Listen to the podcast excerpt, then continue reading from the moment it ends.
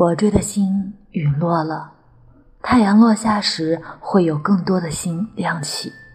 黑夜里的星光，永远怀念你。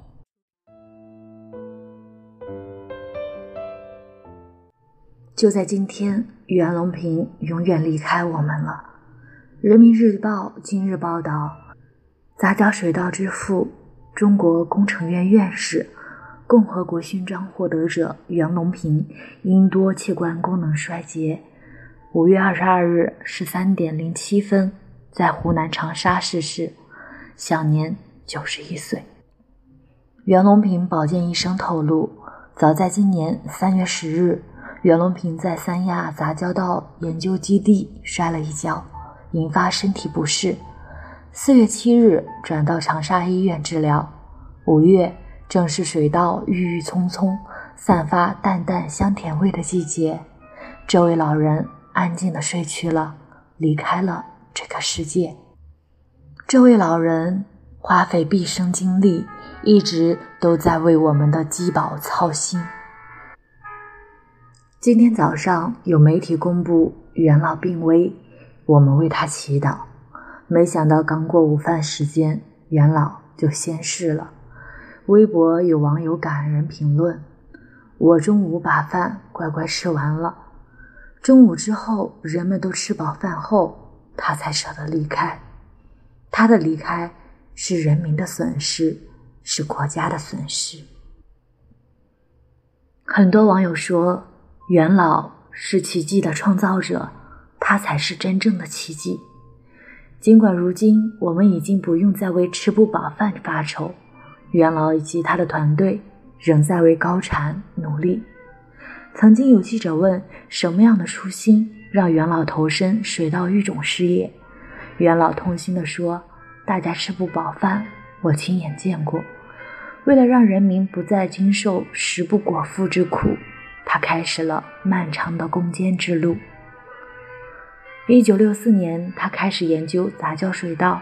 成功选育了世界上第一个食用高产水稻品种南优二号。一九七六年，杂交水稻的成果在全国大面积推广应用，平均增产百分之二十以上。之后的南优二号超级稻，每公顷的产量从三吨提高到十八吨。袁隆平的杂交水稻惠及全球四十多个国家。他也因此获得了我国第一个特等发明奖。后来有记者再问元老会不会害怕那样的场景出现，元老自信地说：“不可能了，不可能了，再也不可能出现人民吃不饱饭的情景了。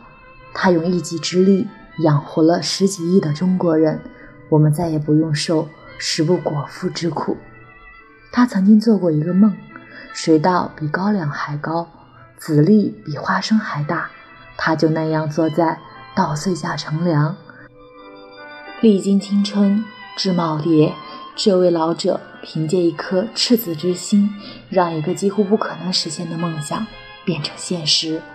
他对这片土地爱的深沉，他是稻田的忠实守望者。你以为元老只是个研究水稻的科学家？其实他还是个多才多艺的生活家。除了沉迷于水稻研究，袁隆平还喜欢拉小提琴、下象棋，和家人们共同表演小节目。有空出去打个排球、游个泳，一直认为自己身强力壮。不仅热爱生活，而且幽默风趣。袁隆平曾在一家同一家理发店理发十六年，剪完头发后还会俏皮地打趣。哇，我又年轻了。还有一次采访，被问到为何不带博士生，袁老实名吐槽：“现在的博士生我不带了，辛苦的很，麻烦的很呐，那是要死脑细胞的。”后来记者又问他团队中的精英好不好管啊？袁老又皱眉，又是挠头的表情，着实是亮眼，简直是一个行走的表情包。还有一次上台领奖。发表获奖感言，他一本正经地回答：“我的奖实在太多了，我不在乎这些东西。”不仅如此，看到网上的年轻人说自己九零后，他也接梗道：“原来自己是八零后，现在是九零后了。”元老这么调皮，让很多网友感慨，简直就是人老心不老。工作的时候攻坚克难，一丝不苟；生活的时候风趣幽默，轻松可爱。一句网友神评价：拥有这样的人生态度，我终于明白元老为什么能做出这么大成就。身兼重任却一身轻松，这就是元老的生活哲学。一首王菲的《英雄》，送给我们的英雄。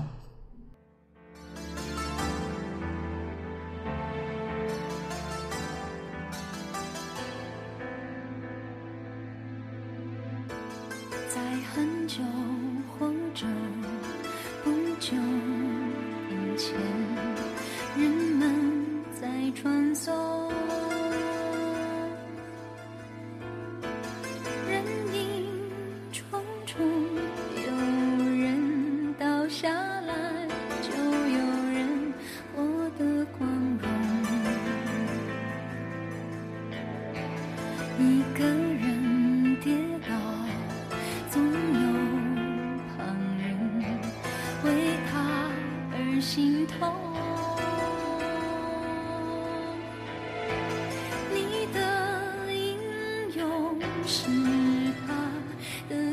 人谁能够为所有人效忠？他谁看懂，想谁相逢，谁都忘记了宽容，只想。